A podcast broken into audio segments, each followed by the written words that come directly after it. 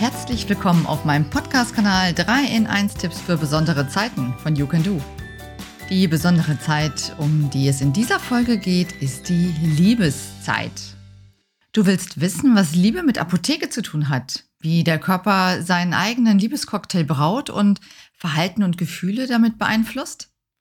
Warum macht Schokolade glücklich und wie ticken die unterschiedlichen Persönlichkeitstypen in der Liebe? Spannende Antworten aus dreierlei Bereichen erhältst du in meinem Podcast aus einer Hand.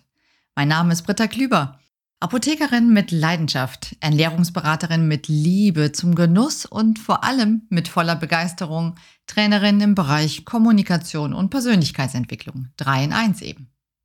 Was hat die Liebe also mit der Apotheke zu tun? Ganz einfach. Sowohl in der Liebe als auch in der Apotheke steht die Chemie im Vordergrund.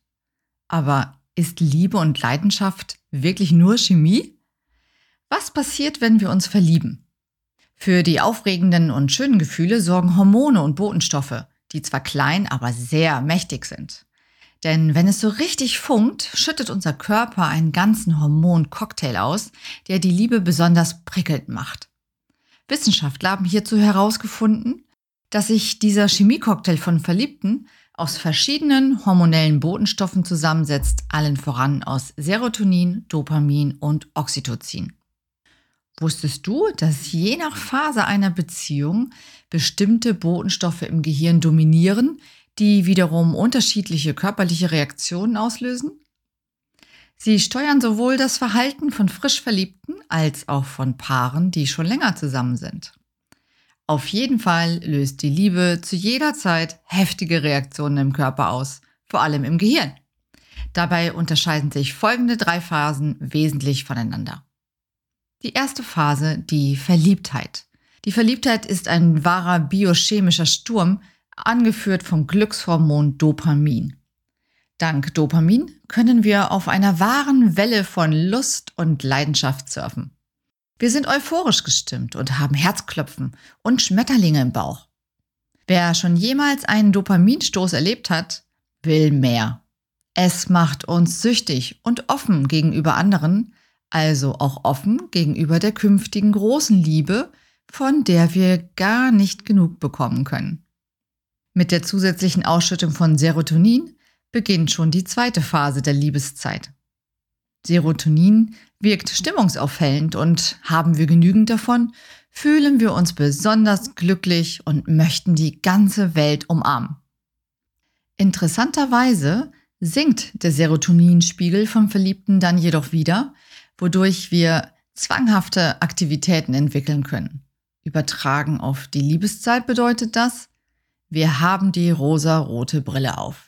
Als Verliebte in dieser Phase verlieren wir dann schon manchmal den rationalen Blick und stellen unseren Partner voll und ganz in den Mittelpunkt unserer Aufmerksamkeit. Du kennst das bestimmt. Ist dein Liebster oder deine Liebste auch nur für fünf Minuten nicht in deiner Nähe, kommt es zu regelrechten Entzugserscheinungen. Scheint so, als ob Verliebtheit wirklich süchtig macht. Und in der dritten Phase? In dieser Phase geht es um die Zeit zu zweit. Auf die Sexualität wirken vor allem die Geschlechtshormone Testosteron und Östrogen. Damit hat Sex nur indirekt mit den klassischen Verliebtheitshormonen zu tun. Dennoch, durch Hautkontakt schüttet unser Körper Oxytocin aus, das Kuschelhormon. Dieses Hormon wirkt wie ein starker Klebstoff. Er ist der Grund dafür, dass unser Wunsch nach Zärtlichkeit, Geborgenheit sowie körperlicher und geistiger Nähe steigt und eine langfristige Bindung fördert. Willst du also deine Beziehung pflegen, solltest du deinen Partner so oft wie möglich berühren oder küssen. Du bist ein echter Vielküsser? Dann hast du wahrscheinlich nicht nur Spaß, sondern brauchst dir auch um deine tiefen Falten weniger Sorgen machen. Beim Küssen trainierst du nämlich alle 34 Gesichtsmuskeln gleichzeitig, was eine straffere Haut zur Folge haben kann. Und übrigens, Küssen macht nicht nur schön, sondern ist auch schön und macht sogar gesund, denn durch die Steigerung der Pulsfrequenz verbessert sich auch dein Stoffwechsel. Apropos, welche Rolle spielt eigentlich die Ernährung zur Liebeszeit? Stimmt es, dass eine gesunde Ernährung die Liebe begünstigt? Leider hat es keinen Sinn, glücklich machende Botenstoffe wie zum Beispiel Serotonin oder Oxytocin einfach nur zu essen. Wie schon erwähnt, sind diese Botenstoffe zwar klein, aber die Blut-Hirn-Schranke können sie dennoch nicht überwinden. Folglich muss unser Gehirn diese Botenstoffe selbst herstellen. Und was ist jetzt ernährungstechnisch wichtig für die Liebeszeit? Wissen wir doch alle längst, Liebe geht durch den Magen. Wichtig ist daher eine gesunde Ernährung mit vielen Mineralstoffen, B-Vitaminen und reichlich Eiweiß. Ach ja, und nicht zu vergessen für die Süßliebhaber unter euch, die gute dunkle Schokolade, die die Ausschüttung von Serotonin erhöhen kann. Für die Kalorienbewussten unter euch sind Bananen, Ananas oder Erdbeeren eine leckere Alternative. Oder wie wäre ein Schokoladenfondue? Zugegeben, das ist nicht kalorienarm, aber sorgt bestimmt für eine gute erotische Schwungmasse. Folglich stehen auf deinem Speiseplan viele Lebensmittel, die die Entstehung von Botenstoffen im Gehirn begünstigen, wird sich das auch positiv auf die Liebe auswirken. Also, wie ist die Idee, deinen Liebsten oder deine Liebste mit einem Festmahl zu verwöhnen, das alle Sinne anspricht? Wie wäre es mit einem Liebesmenü an einem schön gedeckten Tisch, einem romantischen Dinner für zwei? Ganz nach dem Motto, das Auge ist mit. Das regt die Sinne an und macht garantiert Lust auf viel mehr. Sei einfach kreativ und spontan und übrigens musst du nicht bis zum Valentinstag damit warten. Welche Liebesmenü-Ideen hast du? Schreib mir doch gerne dazu eine Mail über meine Webseite www.youcando.com. Ich bin schon sehr gespannt. Und wie verhalten wir uns so in der Liebeszeit? Diese Frage führt mich als Kommunikationstrainerin mal wieder zum DISC-Persönlichkeitsmodell, das ich erstmalig in meiner zweiten Podcast-Folge zur Corona-Zeit vorgestellt habe. Hör doch mal rein. Zur Erklärung, dieses Modell geht davon aus, dass es vier grundsätzliche Verhaltensrichtungen bei uns Menschen gibt. Dabei stehen die vier Buchstaben D, I, S und G für dominant, initiativ, stetig und gewissenhaft. Natürlich kommt keiner dieser Verhaltensstile ausschließlich allein vor. Vielmehr haben wir immer die Möglichkeit, das gesamte Verhaltensspektrum auszunutzen. Dennoch liegt unserem Verhalten oft eine dieser Handlungstendenzen zugrunde, die besonders stark ausgeprägt ist. Dabei möchte ich betonen, dass hier alle Stile gleich wertvoll sind. Auch möchte ich hier erwähnen, wie genau sich die Liebe auf einen Menschen auswirkt, lässt sich unmöglich vorhersagen.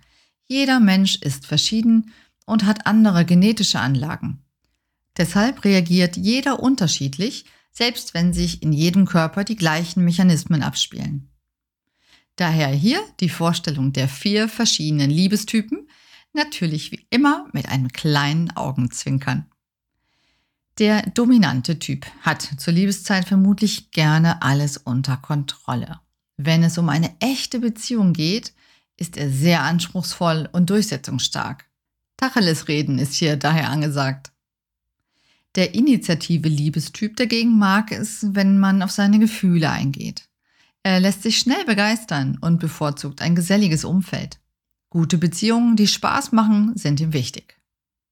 Für den stetigen Typen stehen oft Werte wie Aufrichtigkeit und Respekt im Vordergrund. Er mag stabile Beziehungen und geht Konflikten gerne aus dem Weg.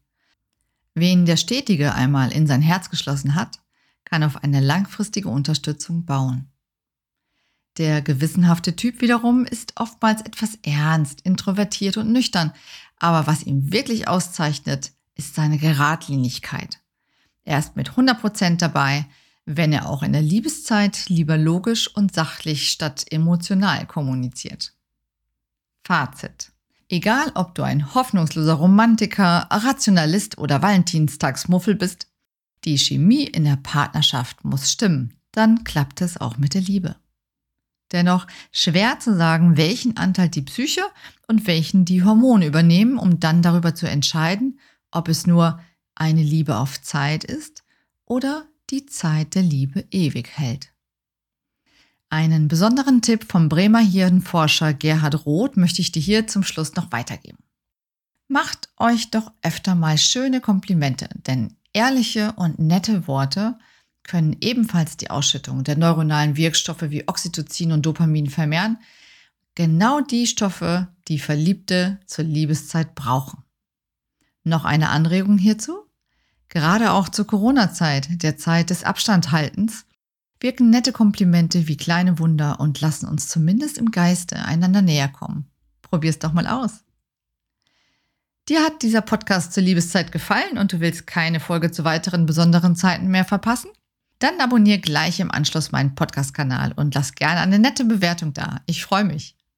Und wie immer zum Schluss natürlich ganz wichtig, komm gut durch diese Zeit. Bitte bleib gesund, gönn dir genussvolle Momente und lebe die wertschätzenden Beziehungen zu deinen Mitmenschen. Bis bald, deine Britta.